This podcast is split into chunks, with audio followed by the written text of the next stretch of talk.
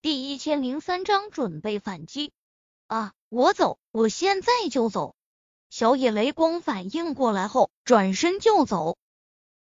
不走，难道留在这里等死吗？虽然他是一名武士，但是能够明显的感觉到自己和林若风之间那难以逾越的鸿沟。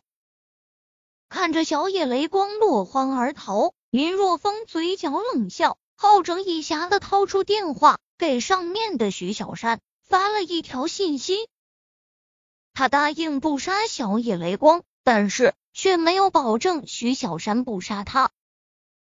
做完这一切，林若风将目光转向四肢被缚在床上的年轻女子：“你，你不要杀我！”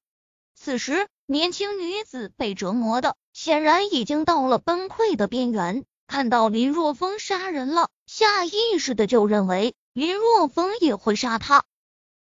你不要害怕，我是来救你的。林若风尽量的让自己的声音显得柔和一些。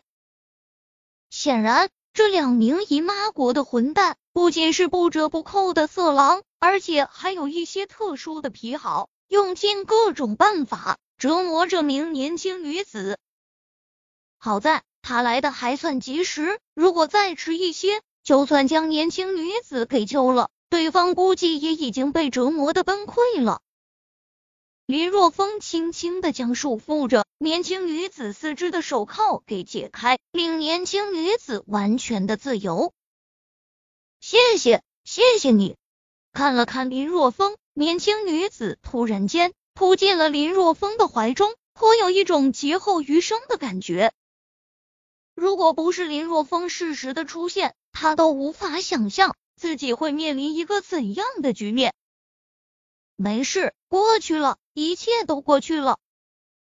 林若风轻轻的拍了拍女子的后背，安慰她。等到女子情绪稳定了下来后，将她带着离开了地下室。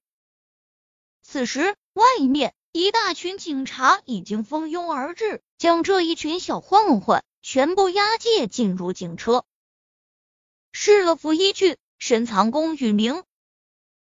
回到别墅中，林若风面色依然无比的阴沉。真是岂有此理！麻生家族还真是够嚣张的，竟然如此肆无忌惮的报复，将毒品通过特殊渠道运往华夏来。这是麻生家族的反击，不能就这么算了。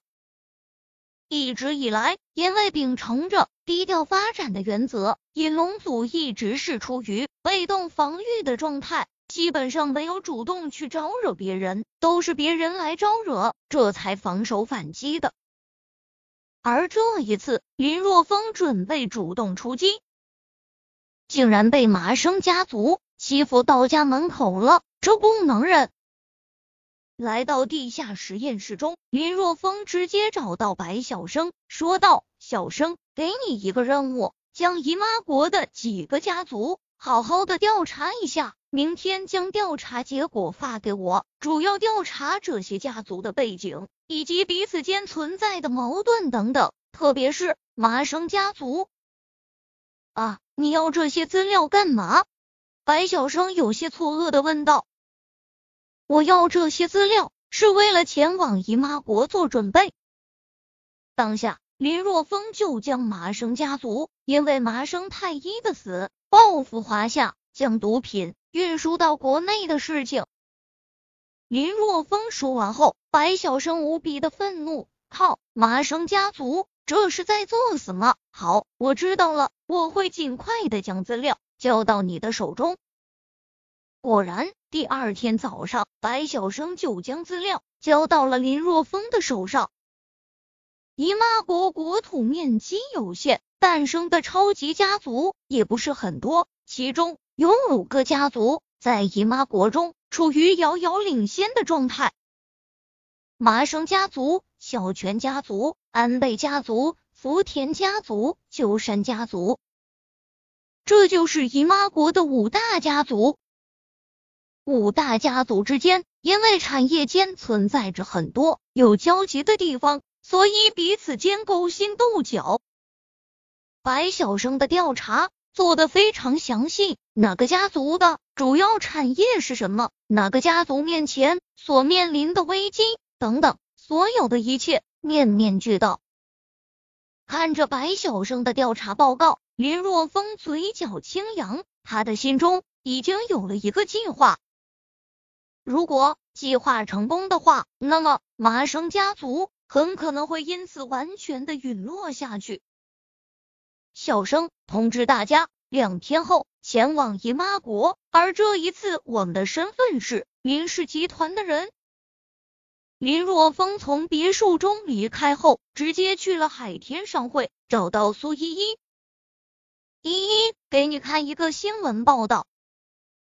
林若风手拿着一张经济报纸，来到苏依依面前，说道：“什么新闻报道？”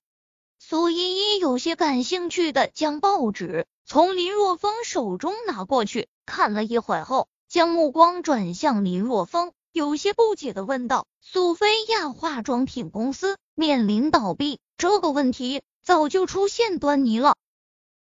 曾几何时，苏菲亚这也是全球知名的化妆品品牌，但是因为经营管理不善。”再加上研发能力的匮乏，慢慢的开始衰败，直到走到如今的境地。怎么？你给我看这个新闻报道，是想要向我传递什么信息吗？答对了。林若风打了一个响指，说道：“目前为了减少损失，苏菲亚化妆品公司希望能够吸引一些资本的注入，共同开发。这样的话，可以将风险降低。”我觉得对于我们来说，这是一个机会啊！你想要注入资本？苏依依张大小嘴，不可思议的看着林若风。对啊，有什么不可以的吗？林若风耸了耸肩膀，说道：“我们可以和苏菲亚化妆品公司谈判，我们可以注入资金，和苏菲亚化妆品公司一起进行产品的开发。”但是我们可以提出条件啊，比如说让我们自己化妆品公司的产品能够通过苏菲亚的关系在姨妈国销售，这样的话，等若扩展了姨妈国的市场，而且还找不到任何的破绽。林若风话落，苏依依可谓是怦然心动，在姨妈国中，化妆品产业。还是非常强势的，以至于很多去姨妈国旅游的人都会在姨妈国买化妆品，甚至于还有人在姨妈国专门做化妆品代购的。因为化妆品产业的强势，所以姨妈国的人基本上是不认同其他国家的化妆品产品的。其他国家的化妆品想要在姨妈国打开市场是非常困难的。